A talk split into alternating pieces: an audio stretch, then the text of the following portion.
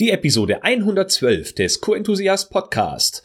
Heute klären wir die Frage, ob QM neutral ist.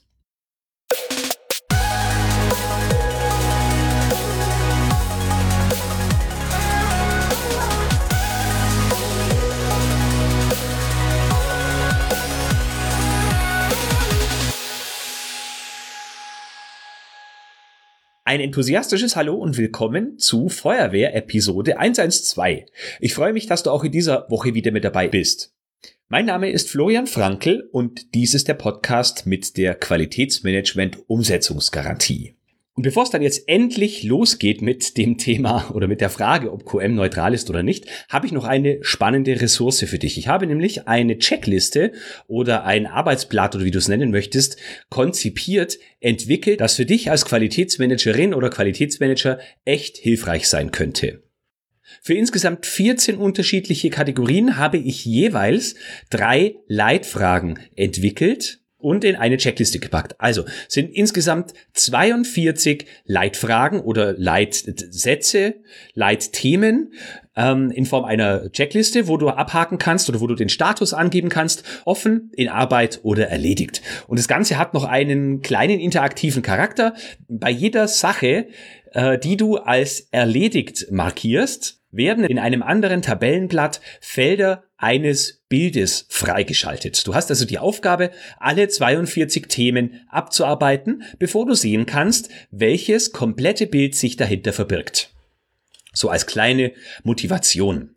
Ja, warum habe ich das gemacht? Es sind 42 Themen, die dich garantiert weiterbringen und ich kann dir das nur empfehlen, ähm, das zu nutzen für Ideen für deine nächsten internen Audits. Da sind so ein paar Dinge drin, die fragt man selten und äh, das Grundgerüst dieser Checkliste sind die Grundsätze des Qualitätsmanagements und die sieben Arten der Verschwendung. Klingt jetzt vielleicht banal, aber die Leitfragen, die ich daraus extrahiert habe, die haben es in so einem internen Audit echt in sich. Da geht man richtig ins Detail und ich habe das Ganze noch versehen mit ähm, Links zu interessanten und nützlichen Ressourcen, entweder auf der Q-Enthusiast Webseite oder externe Ressourcen wie zum Beispiel Buchempfehlungen. Es ist also kurzweilig, interaktiv, geht echt in die Tiefe und ich glaube, Du wirst, wenn du alle 42 Themen durchgearbeitet hast, dein Unternehmen mit ganz anderen Augen sehen, denn du wirst in Bereiche vorstoßen, in die du vorher vielleicht noch nie oder nur selten vorgestoßen bist. Probier's aus. Du kannst dir die Checkliste holen im Austausch gegen deine E-Mail-Adresse und zwar in den Shownotes zur heutigen Episode www.q-enthusiast.de schrägstrich qm-neutral oder qenthusiast.de im Suchfeld und rechts die Episodennummer 112 eingeben. So, und jetzt geht's endlich weiter mit der Frage, ist QM neutral oder nicht? Oder was? Ich habe mal wieder einen Blogartikel auf dem Blog der DGQ blog.dgq.de gelesen und in diesem äh, gibt es eine kleine Serie, wo es um das Thema geht, vergessen Sie es. Es geht um eine Art Mythen und diesmal ging es um den Mythos der Neutralität des Qualitätsmanagements. Der Artikel ist schon im März entstanden, aber manchmal muss ich bestimmte Dinge für einen gewissen Zeitraum liegen lassen, weil ich ansonsten geneigt bin, sagen wir mal, ähm, zu viel Emotion in ein Thema reinzubringen, insbesondere dann, wenn ich vielleicht nicht ganz einfach einverstanden bin mit dem, was dort steht. Ähm, trotzdem sind in diesem Artikel viele wirklich spannende und interessante Dinge drin und deswegen möchte ich die mit dir auch teilen. Und am Ende der Episode lade ich dich noch dazu ein, dass du auch dich an der Diskussion beteiligst und mir deinen Audiokommentar mit deiner persönlichen Meinung zukommen lässt. Äh, denn eins ist klar, man kann unterschiedliche Standpunkte vertreten und gerade die Diskussionen machen ja Dinge auch spannend. Also wenn es nur äh, ein richtig und ein falsch gäbe, dann wäre die Welt ja lang nicht so spannend, wie sie tatsächlich ist.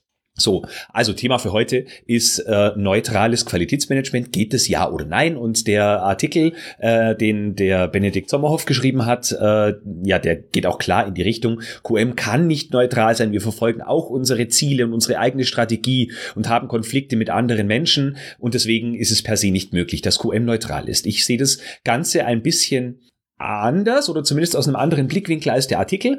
Und ich erlaube mir, dass ich ein paar Stellen zitiere aus dem Artikel, die für mich ganz besonders ähm, ja entscheidend sind. Und da sind auch durchaus Dinge drin, die wirklich wichtig und zutreffend sind. Und ganz besonders spannend sind auch ein paar Kommentare, die auf den Artikel gefolgt sind. Äh, und ein paar davon habe ich auch hier mitgebracht, ohne dass ich Namen ähm, erwähne.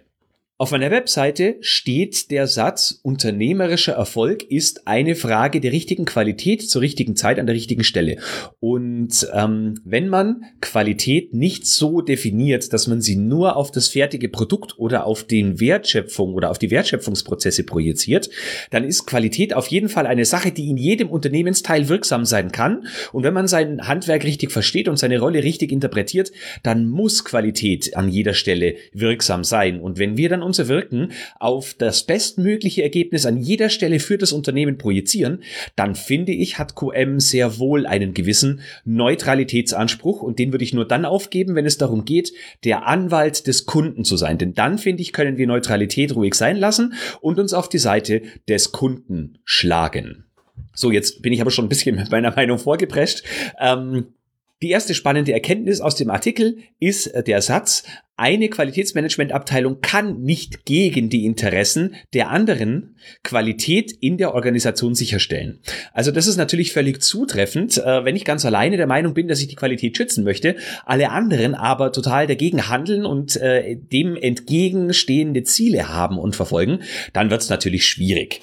Ähm, also wenn wir uns so definieren, unsere Rolle, dass wir eine Gegenposition und eine Gegenpartei im Unternehmen ja darstellen wollen, dann sind wir aus meiner Sicht sehr häufig auf verlorenem Posten, denn dann ergänzen wir mit unserer Arbeit das Unternehmen nicht oder machen das Unternehmen erfolgreicher, äh, sondern wir spielen dann hier ein Mehrparteienspiel und auf diese Ebene habe ich mich persönlich noch nie ähm, äh, herunterlassen wollen.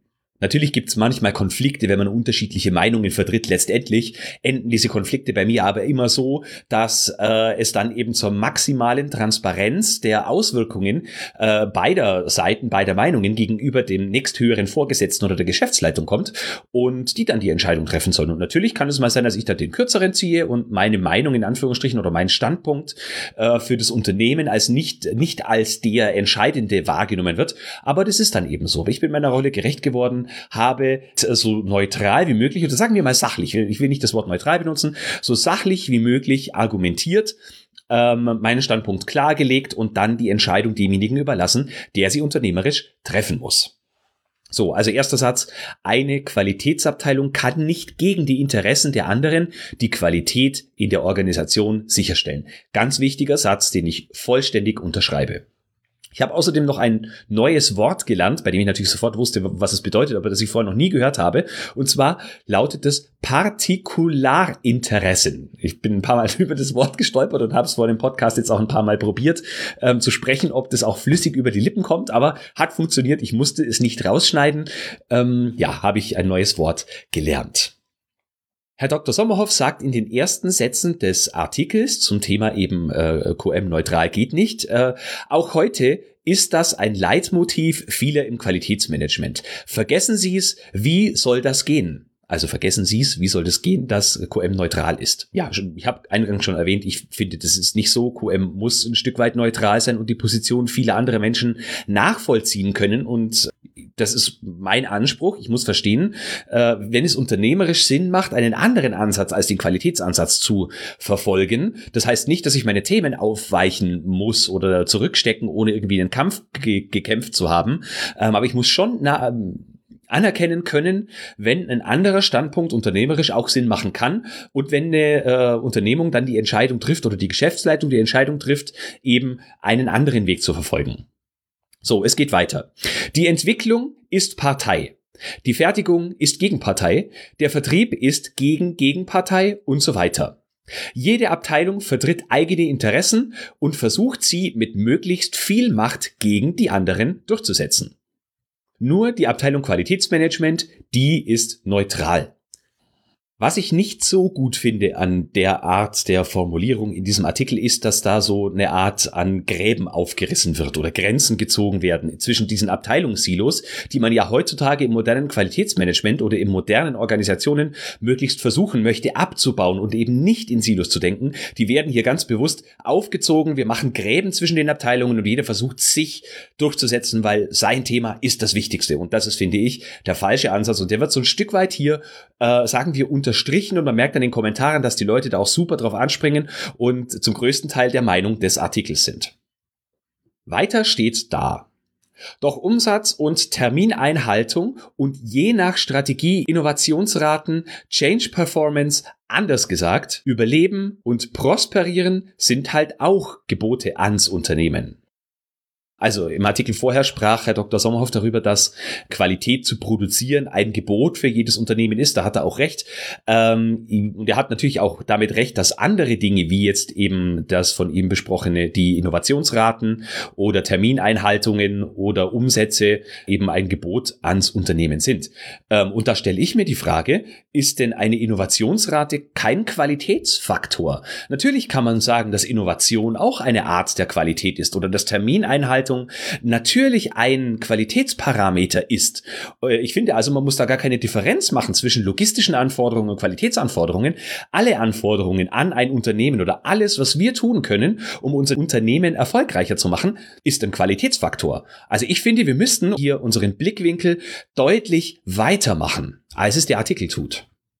Ja, als ich die ersten Passagen des Artikels gelesen habe, habe ich mir auch die Frage gestellt, ja, schwächt denn die Aufgabe der Neutralität oder des Versuches, neutral zu sein, nicht die Position als Qualitätsmanager? Leben wir nicht davon, dass andere uns vielleicht als neutral betrachten, als neutrale Instanz? Denn das tun sie. Also es ist nicht so, dass jeder immer glaubt, Qualitätsmanagement setzt genau wie alle anderen die Interessen durch. Man hat schon, also zumindest ist es im Lebensmittelbereich so, das ist meine Beobachtung, hat man an Qualität einen Neutralitätsanspruch und nicht nur Qualitätsmanagement selber. Und somit schreibt Herr Dr. Sommerhoff, der Aufgabe des Qualitätsanspruches lässt uns gemeinsam im Unternehmen leichter erkennen und endlich adressieren, dass wir Zielkonflikte in der Organisation haben. Zielkonflikte zwischen Qualitätszielen, Finanzzielen, Terminzielen und vielen Zielarten.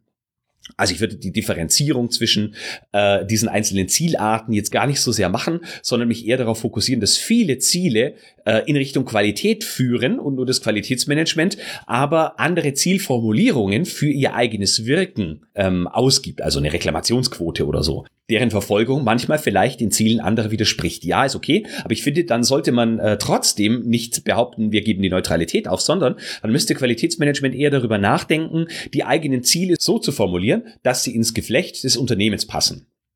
Der Artikel ist nicht sonderlich lang. Was deutlich länger ist als der Artikel, sind die Kommentare dazu. Und ähm, Herr Dr. Sommerhoff macht es sehr gut. Er geht wirklich auf jeden einzelnen Kommentar ein. Und das finde ich großartig. Also manchmal hat man es ja so, dass äh, Artikel geschrieben werden und da gibt es dann Kommentare und die Moderatoren oder die Leute, die den Artikel schreiben, gehen dann überhaupt nicht mehr auf die Kommentare ein. Das äh, macht er hier auf jeden Fall großartig ähm, und wertschätzt wirklich jeden Kommentar, egal ob er für den Artikel oder gegen die These des Artikels äh, spricht. Äh, Finde ich super. Er verdeutlicht nochmal in einem der Kommentare seine Aussage, dass Qualitätsmanagement weder objektiv noch unabhängig noch neutral ist. Und all diesen drei äh, Termini widerspreche ich. Ich bin der Meinung, dass ein guter Qualitätsmanager, der sich äh, als Organisationsentwickler verkaufen möchte, neutral im Sinne des Erfolgs des Unternehmens sein muss. Und äh, in den nächsten, weiter unten in den Kommentaren geht es nämlich genau um das Thema, dass Qualitätsmanagement sich ja so als ähm, Organisationsentwickler aufspielt und moderne Qualitätsmanager das auch sein sollen und wollen. Ähm, und genau das widerspricht aber der These, dass QM nicht neutral ist. Wenn wir Organisationsentwickler sein wollen, dann müssen wir die Organisation so hin entwickeln, dass sie den größtmöglichen Erfolg oder den größtmöglichen, die größtmögliche Wirksamkeit für das Unternehmen und für die Unternehmensziele dabei herauskommen und dann müssen wir neutral sein. Wie soll es denn auch anders gehen? Und die Neutralität gebe ich nur zugunsten von Kundenzentriertheit auf.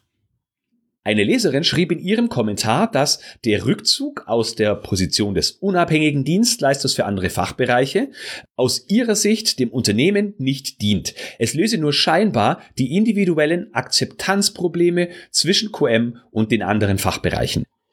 Der Kommentar von Herrn Dr. Sommerhoff im Auszug war dann, Führungskräfte mit Qualitätsbewusstsein können oft nicht erkennen, warum das, was einige von uns unter der Überschrift QM tun, dem Unternehmen und seiner Qualitätsfähigkeit nutzt.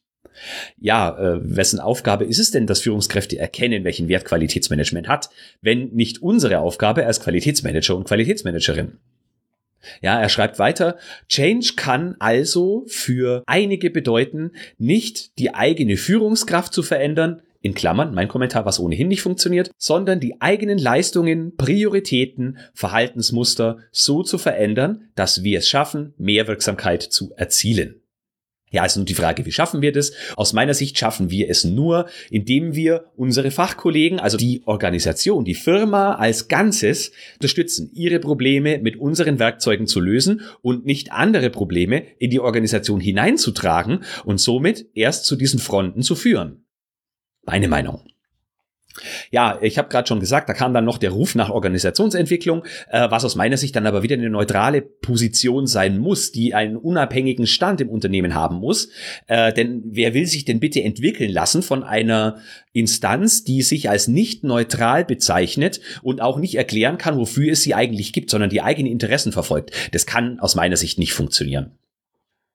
So, ich hoffe, ich habe mich jetzt hier nicht zu konfus in Rage geredet. Thema, ist QM neutral oder nicht? Mich interessiert deine Meinung. Ich äh, stelle den Artikel, den äh, Link zu dem Artikel natürlich in die Show Notes. Und was es außerdem heute in den Show Notes gibt, ab heute und erstmal nur für diesen Artikel, ist einen Audio-Button, wo du eine Sprachnachricht aufnehmen kannst, egal ob mit dem Handy oder auf dem Desktop oder wie auch immer. Da kannst du eine Sprachnachricht aufnehmen, die ich direkt ähm, per E-Mail geschickt bekomme. Äh, du musst keine Daten dort lassen und überhaupt gar nichts. Und diese Sprachnachricht würde ich ganz gerne in eine der nächsten Podcast-Episoden einbauen, wenn ich das Thema noch einmal aufgreife, weil mich natürlich interessiert, was hast du für eine Meinung dazu? Wenn du mir keine Sprachnachricht schicken möchtest, dann kannst du mir natürlich auch eine E-Mail schicken. Die Möglichkeit, mir eine E-Mail zu schreiben, findest du natürlich auch auch auf die, in den Shownotes zum Artikel. Und natürlich will ich dir jetzt auch nicht vorenthalten, wo du den Artikel findest. Ähm, www.q-enthusiast.de Schrägstrich QM-neutral. Kannst du natürlich auch auf der Startseite im Suchfeld die Episode Nummer 112 eingeben, da kommst du auch zu dieser Episode. Kannst du gar nicht verfehlen. Unten siehst du ein weißes Feld mit einem roten Audio-Button, da weißt du schon, hier bist du richtig, da kannst du deine Sprachnachricht aufnehmen. Sag mir gerne, was du davon hältst. Bist du der Meinung, QM ist neutral? Bist du der Meinung, QM ist nicht neutral? Bist du der Meinung, da ist irgendwas dazwischen? Ähm, vielleicht hast du auch eine klare Meinung, aber lebst es in deinem Unternehmen anders? All das sind spannende Dinge, die mich interessieren. Und ähm, du musst mir auch nicht deinen Namen verraten oder sowas. Du kannst es ganz äh, anonym machen, sodass du mir einfach nur deinen Text einsprichst. Und dann kann ich das auch so verwenden, ohne irgendwelche Datenschutzprobleme zu verursachen. Ähm, wenn du deinen Namen mir sagst, dann kann ich dir natürlich auch rausschneiden. Wäre schön, wenn du mir einen kleinen Hinweis darauf gibst. Aber wäre super, wenn wir da so eine kleine interaktive Podcast-Episode hinbekommen könnten. Ähm, vor Diskussionen lebt ja so eine Community. Also mach mit, würde mich freuen. Ähm, ich hoffe, ich habe da jetzt nicht zu früh der Diskussion oder dem Thema meinen Stempel aufgedrückt. Benedikt, wenn du die Episode jetzt hörst oder gehört hast, dann kannst auch du mir natürlich gerne eine Sprachnachricht schicken oder du äh, schreibst mir eine E-Mail und du kommst noch zu einer fünften Episode zu mir in den Podcast. Wäre, glaube ich, spannend, wenn wir uns mal zu diesem Thema austauschen könnten. So, das war jetzt, glaube ich, lass mich mal gucken, wie lange ich jetzt hier geredet habe. Eine etwas kürzere Episode. Oh ja, wir sind schon bei knapp 20 Minuten. Ähm, danke, dass du mir bis hierhin zugehört hast. Und nachdem du jetzt so viel Geduld bewiesen hast, belohne ich dich auch noch dafür. Und zwar, indem ich dir erkläre, was ich so die nächsten Wochen und Monate geplant habe. Ich habe dir ja schon, äh, ich habe ja schon erwähnt, dass das Beta-Programm oder dass der erste Durchlauf des Online-Programms jetzt äh, durch ist. Ich habe da jetzt interessantes Feedback bekommen und werde da auch neue Inhalte konzipieren. Mein Wunsch ist, dass ich spätestens im Juli, also äh, Anfang des zweiten Halbjahres 2020, noch eine Art Online-Programm beziehungsweise Online-Kurs auf den Markt bringe ich stecke gerade noch mitten in der Konzeption und kann da noch gar nicht viel Inhaltliches dazu sagen. Ich kann nur sagen, das, was ich da plane, gibt es so in Deutschland noch nicht. Außerdem gibt's eine YouTube-Offensive, so eine kleine. Ähm, es wird ab entweder auch Juni oder Juli dreimal die Woche Inhalte auf YouTube geben. Am Montag, am Mittwoch und am Freitag. Am Mittwoch die normale Podcast-Episode auch auf YouTube veröffentlicht ähm, und Montag und Freitag dann jeweils etwas, das du im Podcast nicht findest. Falls du ein YouTube-Konto hast, dann kannst du mich ja da abonnieren, denn dann verpasst du auf keinen Fall, wenn es dort neue Episode beziehungsweise die ersten richtigen Videos von mir auf YouTube zu sehen gibt. Es sind echt viele spannende Themen und es werden auch spannende andere Gäste zu Wort kommen mit äh, Dingen, Themen und Formaten, die sich für Audio einfach nicht eignen, für die man Video braucht, wenn man zum Beispiel mal einen Screencast aufnimmt, eine Software zeigt oder solche Dinge. Also wenn dich das interessiert, der Kanal heißt Florian Frankel ähm, und dort kannst du mich abonnieren und erfährst dann als erstes, wenn es neue Inhalte dort gibt. So, Das war's für heute mit der Episode 112. Wir sehen uns nächsten, hä, wir hören uns nächsten Mittwoch wieder. Ich wünsche dir bis dahin eine schöne Zeit, bleib gesund, enthusiastisch und denk immer daran, Qualität braucht kluge Köpfe. So wie dich.